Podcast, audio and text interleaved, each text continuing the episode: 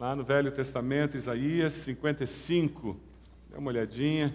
Mãe e filha caminhando pelo shopping e a menininha feliz da vida, vendo as vitrines e tendo ideias.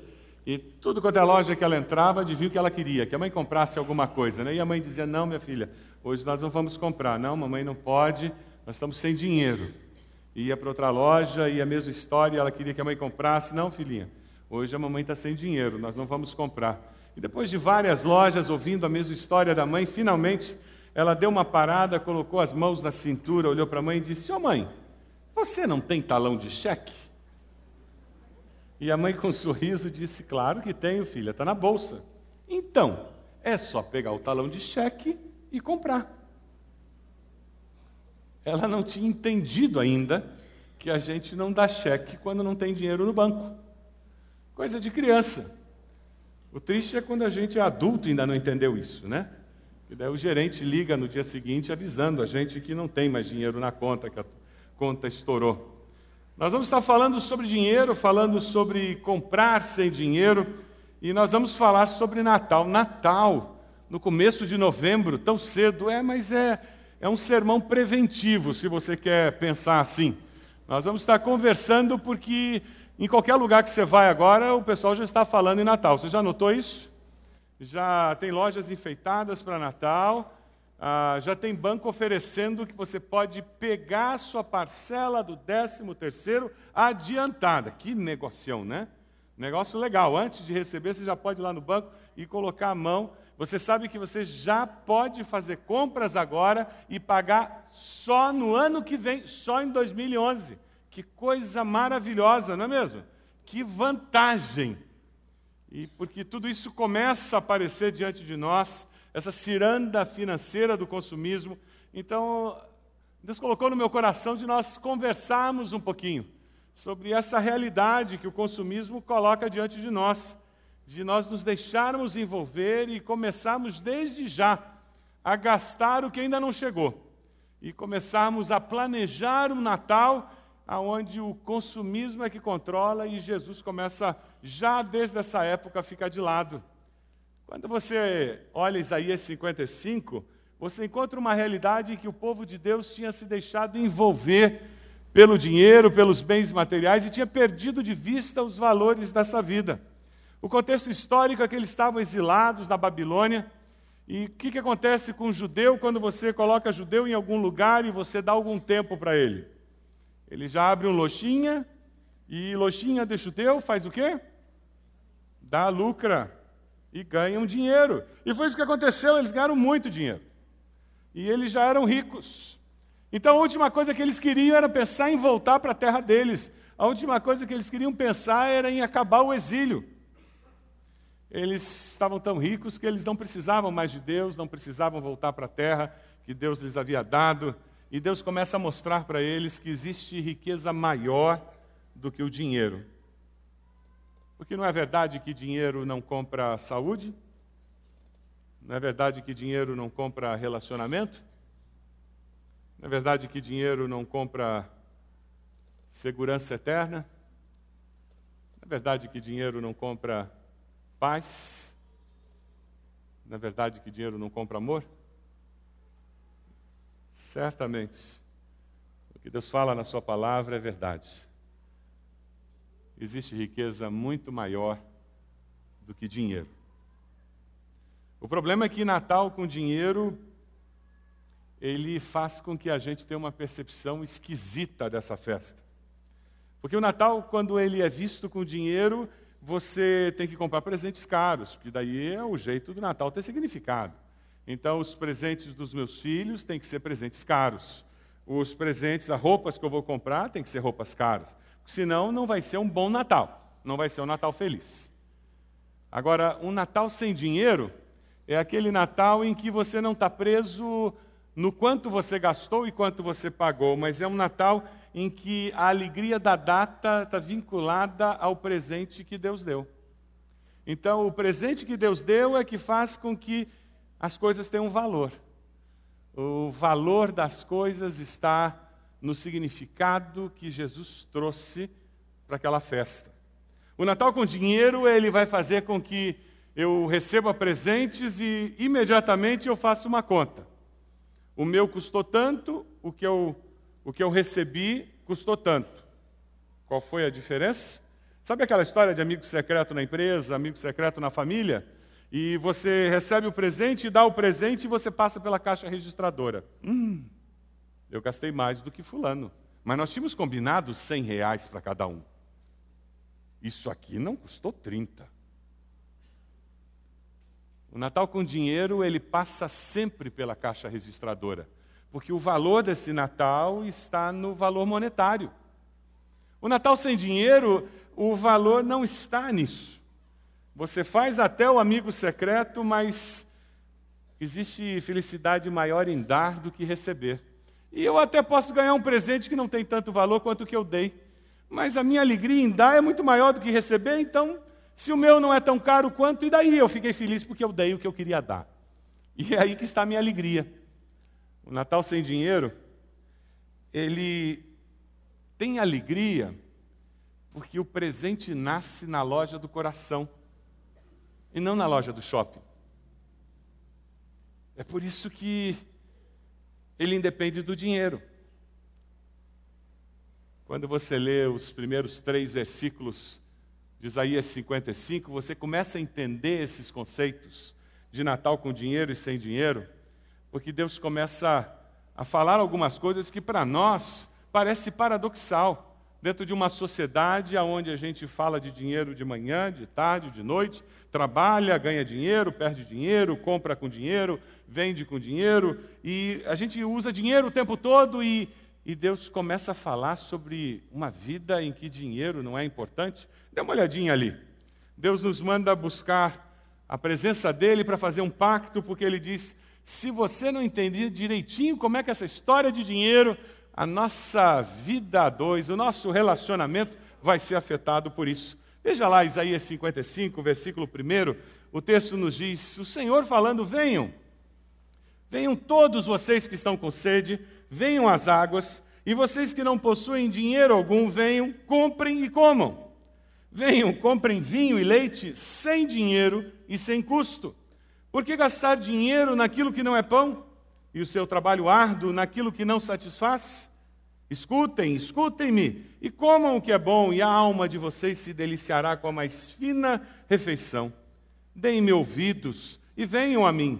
Ouçam-me para que a sua alma viva. Farei uma aliança eterna com vocês, minha fidelidade prometida a Davi. Versículo 1, Deus fala sobre não possuir dinheiro algum, mas venham, comprem, como? Imagina uma loja com esse tipo de propaganda e ia ter uma fila na frente. É a loja sem dinheiro, pode vir. Compre o que você quiser. A única condição é vir sem dinheiro.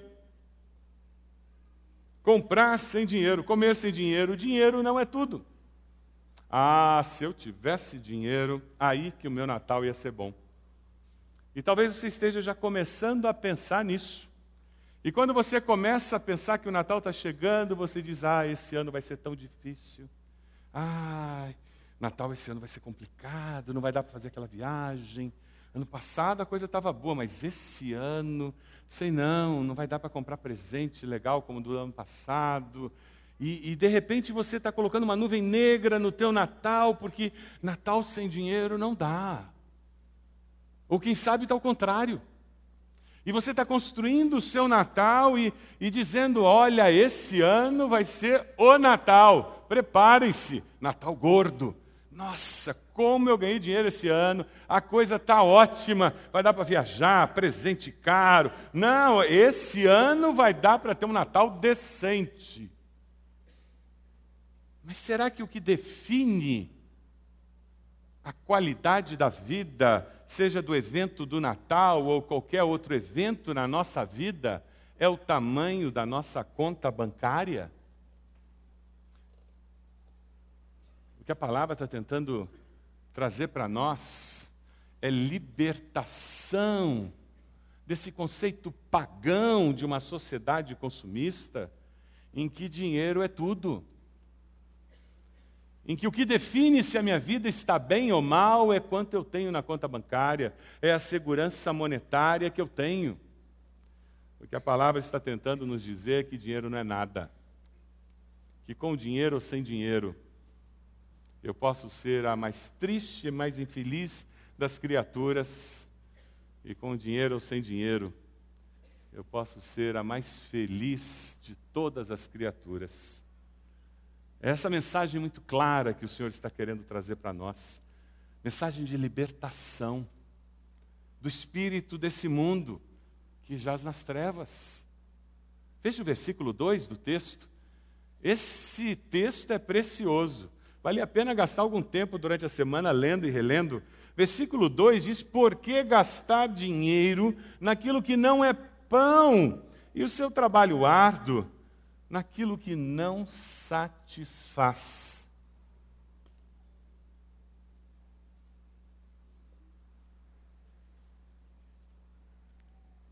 A sociedade consumista, ela cria necessidades para que você possa comprar soluções para aquelas necessidades.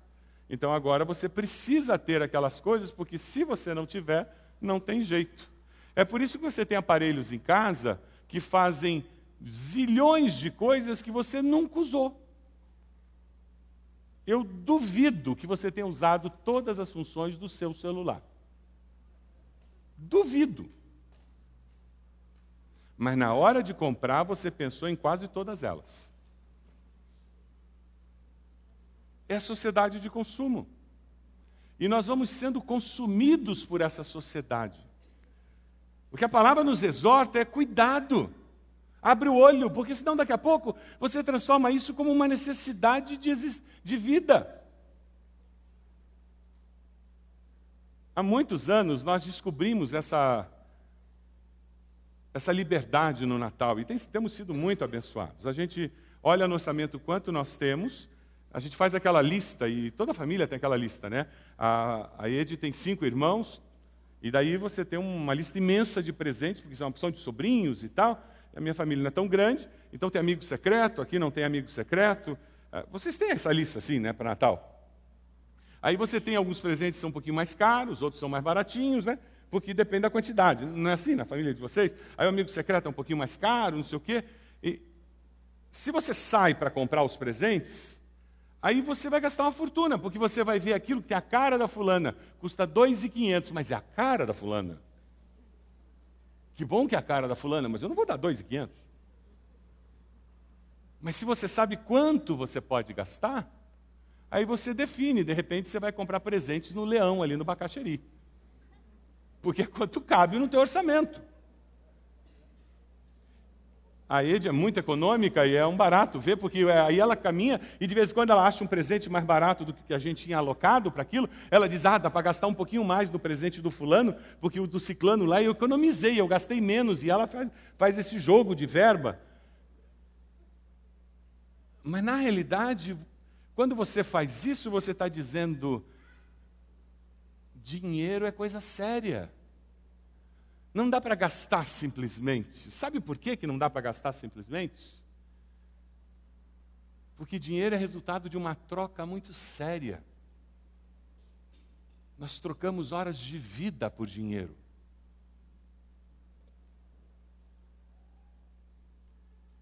Todo dia nós acordamos e trocamos as melhores horas da nossa vida naquele dia por dinheiro e realização profissional. E na hora que eu gasto dinheiro impensadamente, irresponsavelmente, eu estou jogando fora horas de vida. É por isso que quando você entrega os seus dízimos e ofertas, você está entregando parte da sua vida a Deus. Quando você deu uma oferta para comprar aquela casa na entrada, você estava dando uma parte da sua vida para Deus. Quando você entrega uma oferta para um missionário ir no campo pregar o evangelho, você ao entregar aquele dinheiro, você está entregando parte da sua vida para que aquela obra seja realizada naquele país, naquele lugar. Que coisa linda pensar nisso. Porque nós trocamos horas de vida por dinheiro. Próxima vez que você for num shopping, comprar aquela saia, aquela calça, aquela bolsa. Agora não são mais só reais Faz uma continha, quanto você ganha por hora? Onde você trabalha? E faz a conta quantas horas de vida vai ser esse sapato? Esse tênis são quantas horas de vida?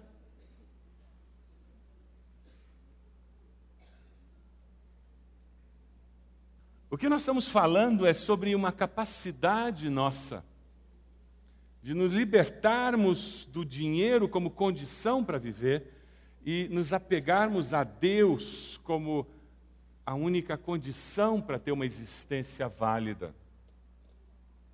E quando nós fazemos isso, aí a gente começa a entender que eu posso ser feliz sem ter dinheiro. E de repente o que eu vou fazer é construir algumas coisas na oficina do coração. Nós vamos construir um programa de Natal, de celebrar o Natal, eu e a Ede, com relação à família fazer alguma coisa que não custa dinheiro e não pode ser comprado em shopping.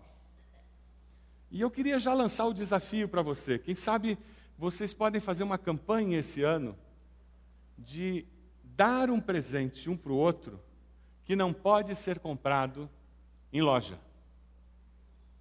Já imaginou na sua família?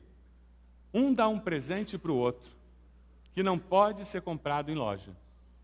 E de repente você vai gastar menos tempo no shopping procurando presente e mais tempo juntos construindo esse presente, fazendo em casa esse presente, bolando esse presente.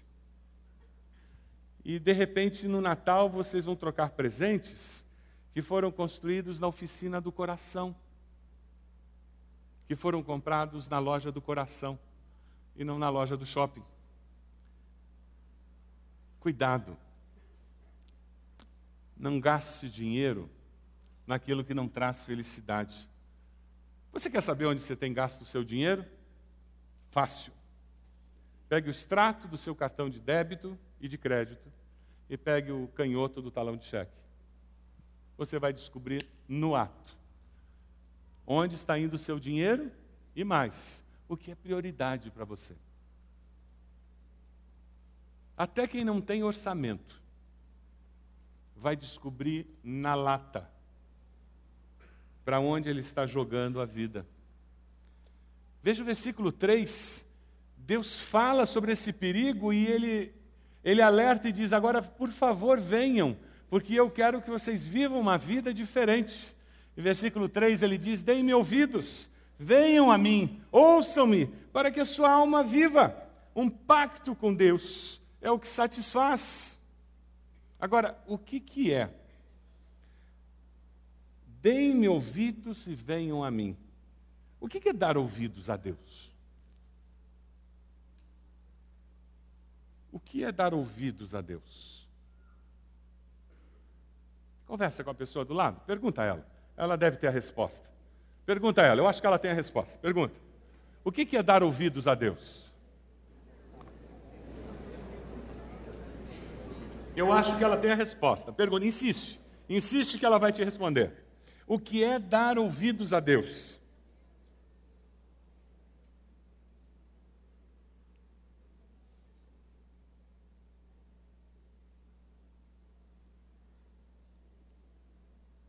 O que é dar ouvidos a Deus?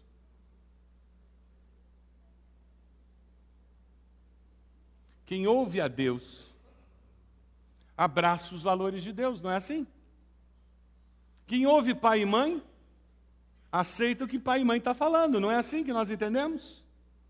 Dar ouvidos a Deus é, é abraçar aquilo que Deus está falando.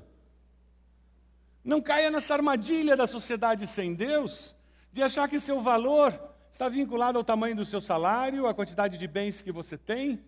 Seu valor está vinculado a quem você é, na presença de Deus, ao indivíduo que Deus conseguiu fazer em você, construir, que brota de dentro de você como ação do Espírito Santo de Deus em você. Cristo veio porque Deus é fiel e ele veio para fazer uma aliança eterna, no versículo 3 fala. Aliança eterna com você. Deus é fiel.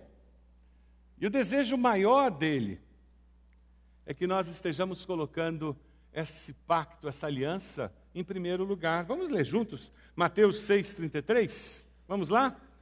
Busquem, pois, em primeiro lugar o reino de Deus e a sua justiça, e todas essas coisas lhe serão acrescentadas. Para isso nós somos salvos, para isso você foi salvo, para viver com Deus dessa forma, com essa comunhão, colocando Deus em primeiro lugar, experimentando essa liberdade.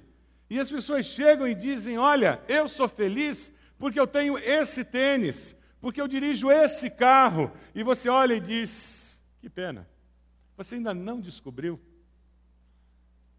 Você vai, daqui a seis meses, olhar para esse tênis e dizer: Eu preciso de um novo. Como é que você vai ter uma nova felicidade? Sabe, esse carro, daqui a um ano já vai ter um outro modelo. Eu lamento dizer, mas daqui a um dia você pode ter um acidente e não ter mais esse carro. Ou um ladrão roubar de você esse carro.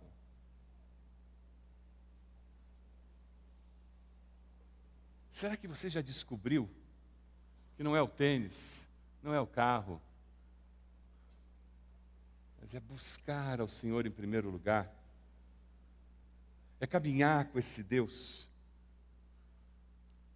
que realmente dá sentido à vida.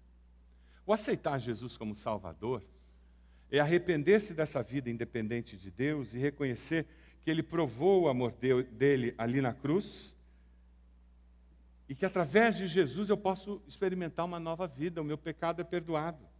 Aceitar Jesus como Salvador é uma decisão, e a partir desse momento os céus se abrem e você experimenta uma invasão do sobrenatural de Deus na sua vida. E você começa a experimentar uma mudança de percepção de vida fascinante.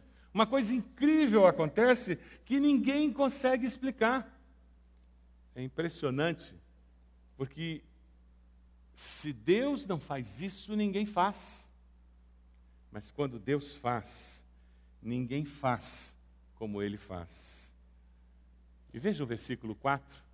A partir do versículo 4, 5, nós descobrimos que Deus quer que a gente seja transformado e perceba a vida dessa maneira e tenha esse tipo de experiência, sabe por quê?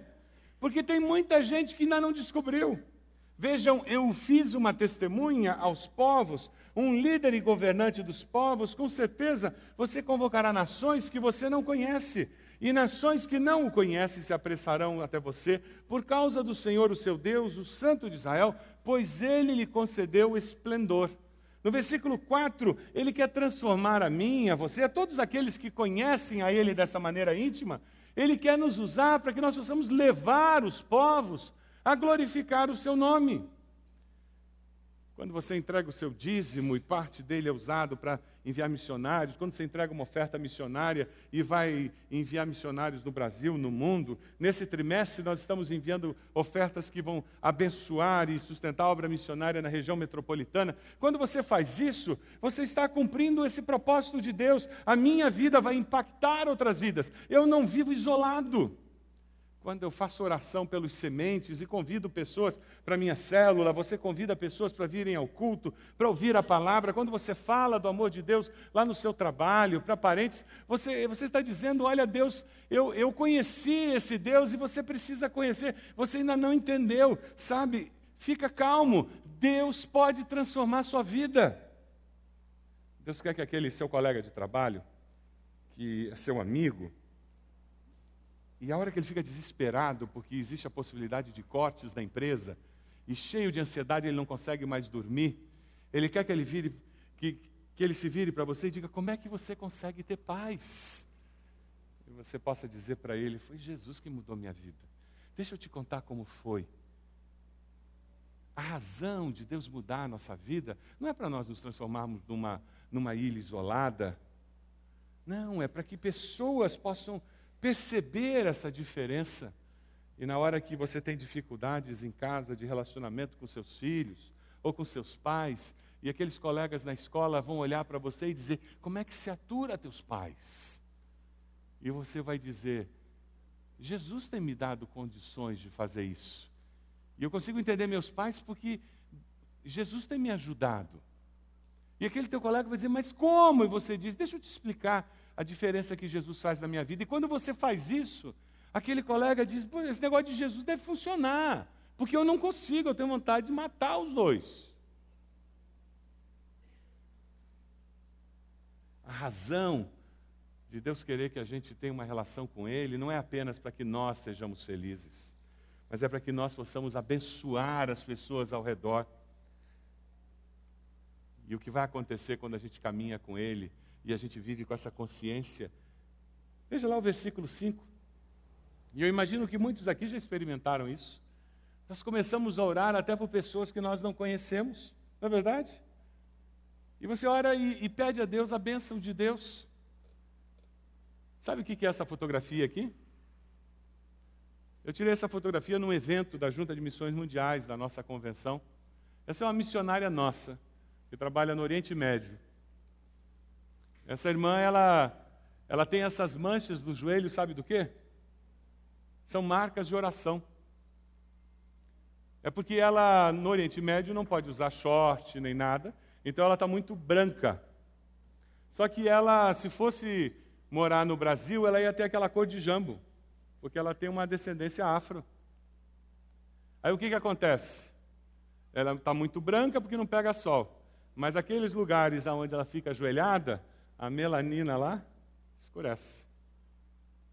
Ela tem essas marcas de passar horas orando por pessoas que ela não conhece, no meio daquela opressão de um país muçulmano.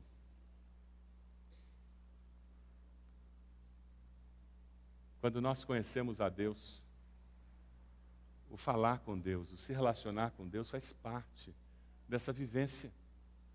Porque nós começamos a perceber as pessoas ao nosso redor e começamos a dizer: esse mundo precisa do mover de Deus, precisa do agir de Deus. E Deus me deu uma missão.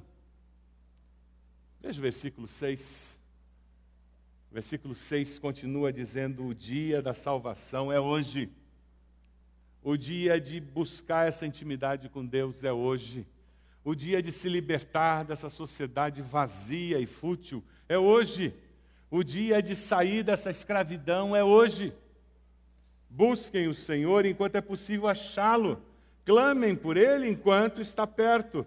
Que o ímpio abandone o seu caminho, o homem mau seus pensamentos Volte-se ele para o Senhor, que terá misericórdia dele. Volte-se para o nosso Deus, pois ele dá de bom grado o seu perdão.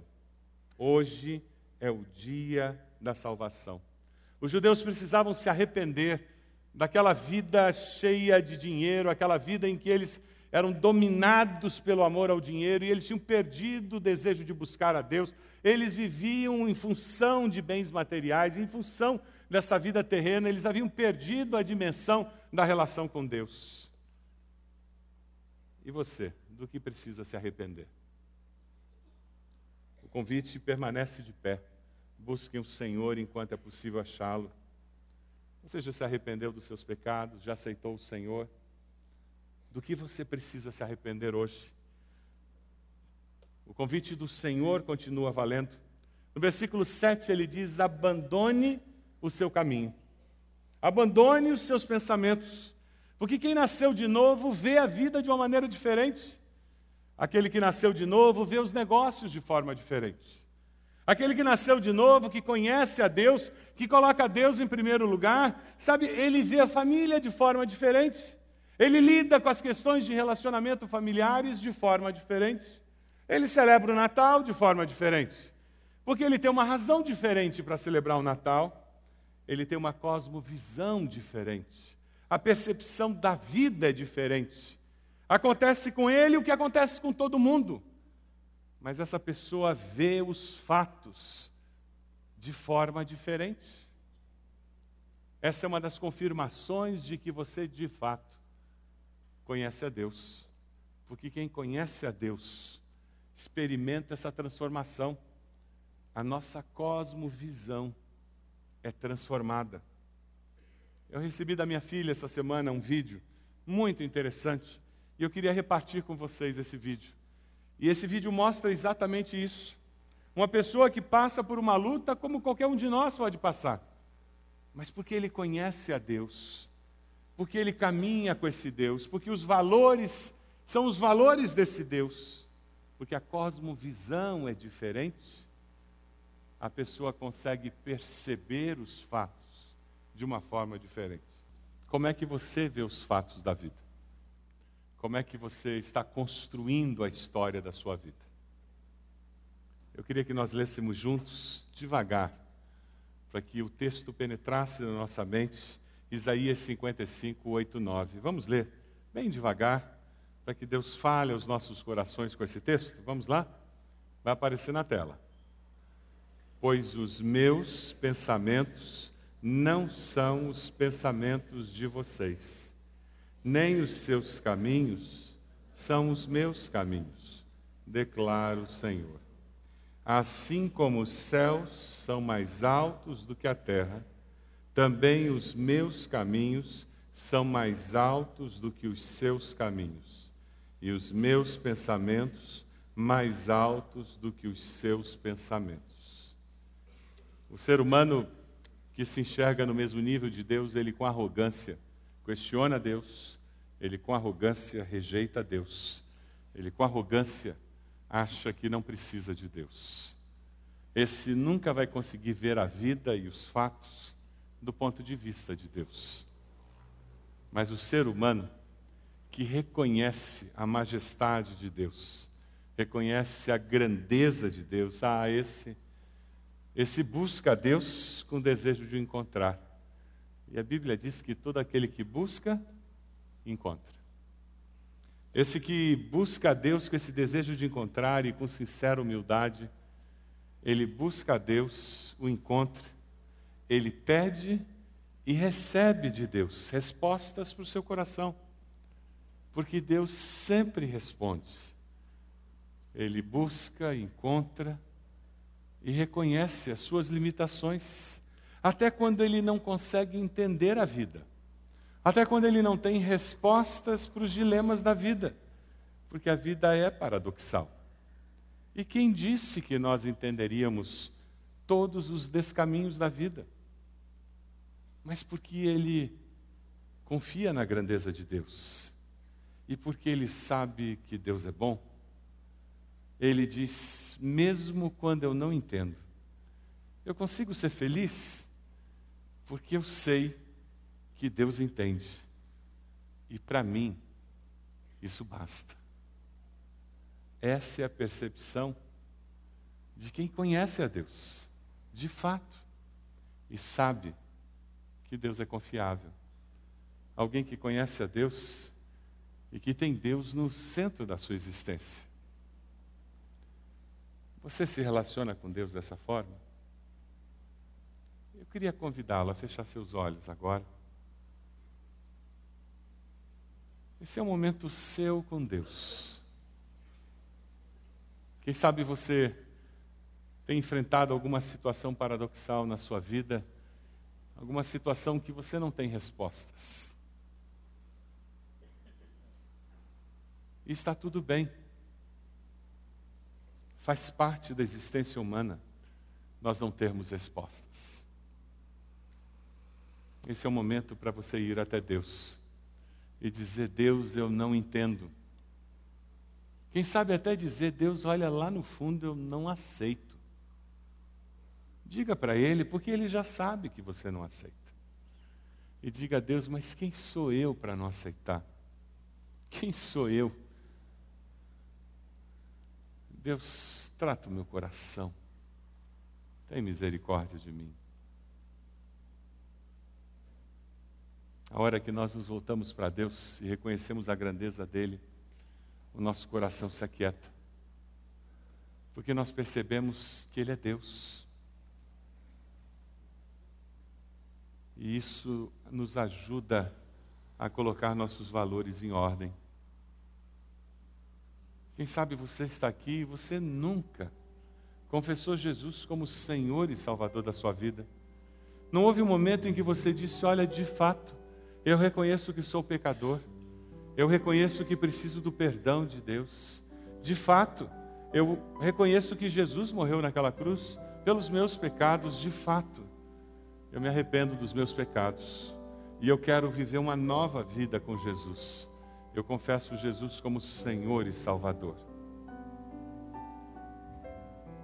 Eu quero convidar você a fazer uma oração, aí onde você está, em que você vai dizer isso para Deus. E porque essa oração reflete a intenção do seu coração, ela tem o poder de criar um relacionamento entre você e Deus. Diga a Deus: Eu me arrependo dos meus pecados. Eu te peço perdão. Eu confesso Jesus como meu Senhor e Salvador.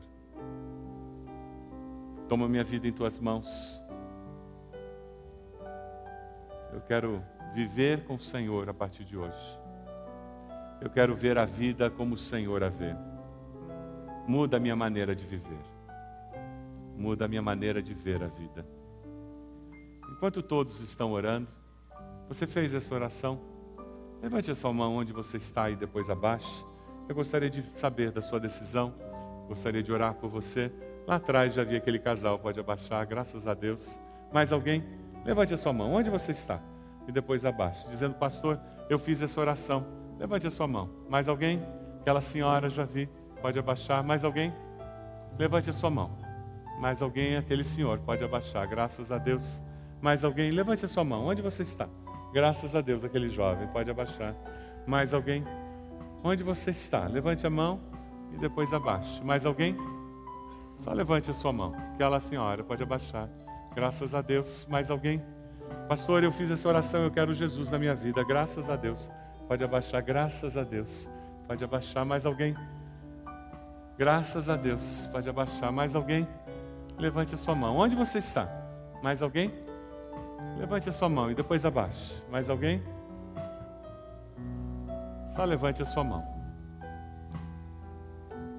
Eu queria falar com você. Que entrou hoje aqui, graças a Deus. Pode abaixar. Mais alguém? Levante a sua mão. Mais alguém?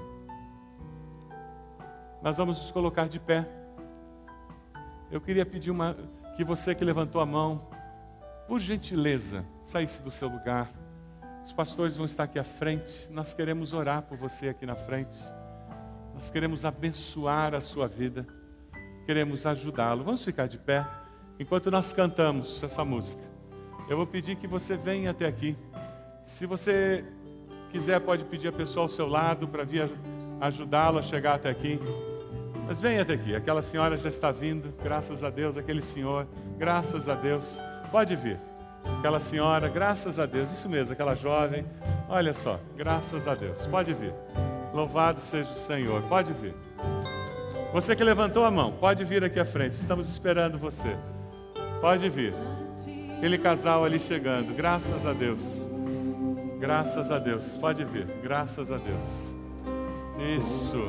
Momento especial. Um casal chegando aqui. Graças a Deus. Graças a Deus. Mais um casal.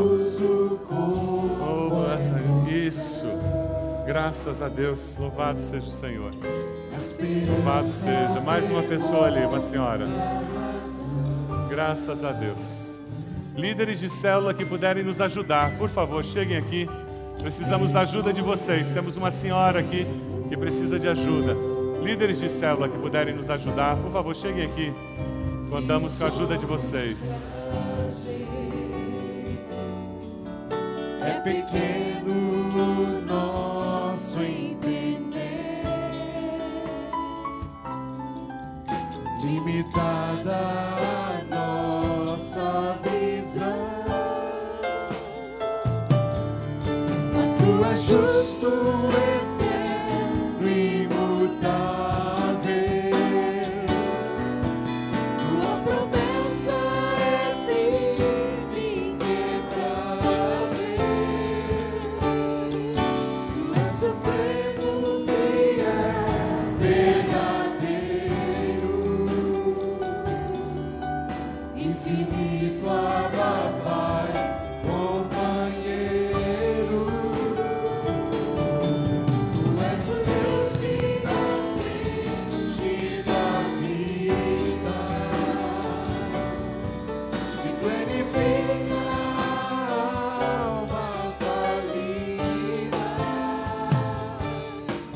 a fonte de água que nos sacia. Dependemos de ti, ó Senhor. Eu queria estender agora o, o apelo para você que já conhece Jesus. Graças a Deus por vocês que estão aqui. Quem sabe você não tem priorizado o Senhor na sua vida e quando você pensa em todo esse consumismo, é verdade. Dinheiro tem um lugar importante demais na sua existência. Ao ser confrontado com a palavra de Deus, você percebe isso. E você queria vir à frente para dizer: Deus, eu quero colocar minhas prioridades em ordem. Quem sabe você, ao pensar no Natal, você está dizendo: Eu quero comemorar o Natal esse ano diferente. Eu não sei como vai ser. Lá em casa eu sou o único crente, mas eu quero que a celebração de Natal lá em casa seja diferente na minha família. E desde agora você quer consagrar o Natal da sua família e você vai começar a orar para Deus criar maneiras da celebração de Natal na sua família ser algo especial. E eu vou convidar você para vir à frente, consagrando a celebração de Natal que você vai ter lá na sua família, pedindo que Deus ajude você a saber como comprar presentes, como é que você vai organizar essa questão. Quem sabe você está enfrentando um Natal de complicação financeira e você vai dizer, em nome de Jesus, vai ser o Natal mais abençoado da história da minha família. Vai ser o Natal mais duro e o mais abençoado, em nome de Jesus. Venha até aqui à frente. Você está vindo aqui dizendo, em nome de Jesus, eu estou colocando esse Natal da minha família diante do Senhor. Pode chegar. Nós vamos cantar mais uma vez esse cântico, enquanto você vem à frente colocando o Natal da sua família diante do Senhor. Quem sabe você tem que consagrar o seu décimo terceiro, pedindo Deus me dê sabedoria para saber usar esse recurso extra. Que eu não me empolgue porque tem dinheiro extra na conta e gaste sem pensar, não, mas que com sabedoria eu possa usar esse recurso com discernimento para abençoar minha família, abençoar o reino de Deus. Faça isso enquanto nós cantamos. Pode vir à frente consagrando sua vida ao Senhor, consagrando esse Natal que nós vamos ter daqui a algumas semanas. Mas você já está consagrando desde agora. Faça isso. Pode vir.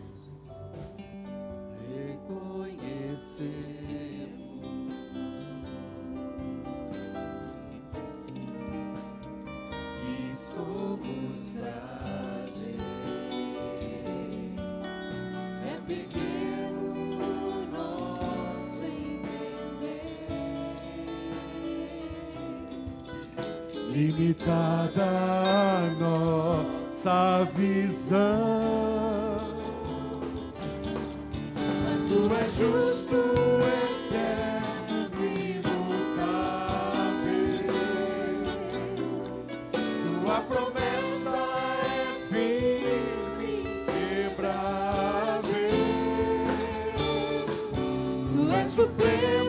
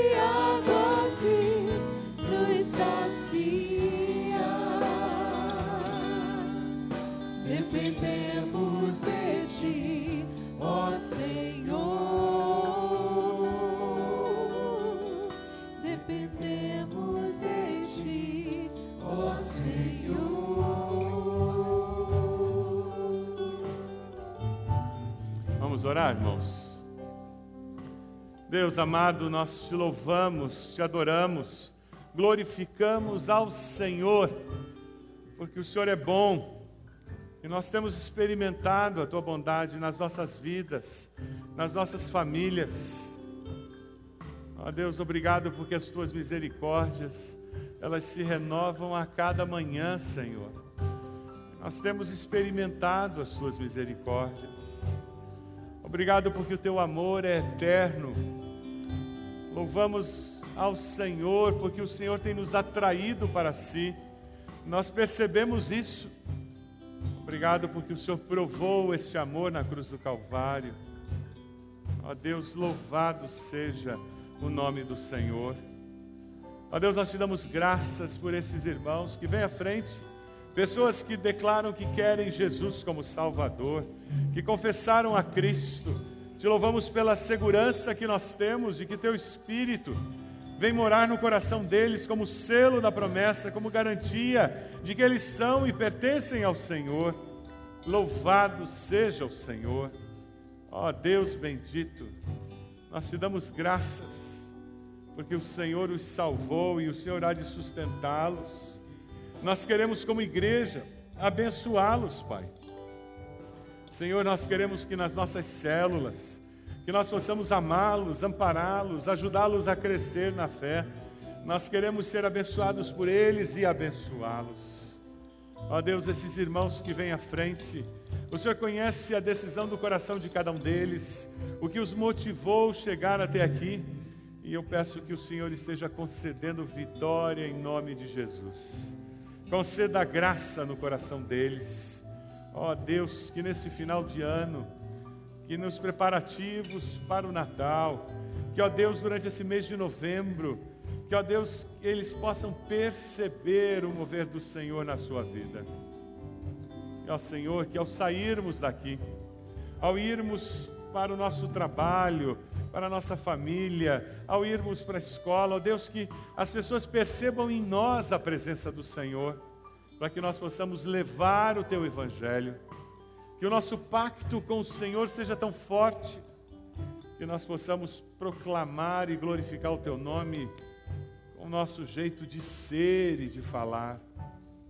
Ó Senhor, pedimos que o amor do Senhor, a graça de Jesus e as consolações do Teu Espírito Santo sejam conosco e com todo o Teu povo, espalhado pela face da terra, hoje e sempre. Amém. Amém. Que Deus os abençoe.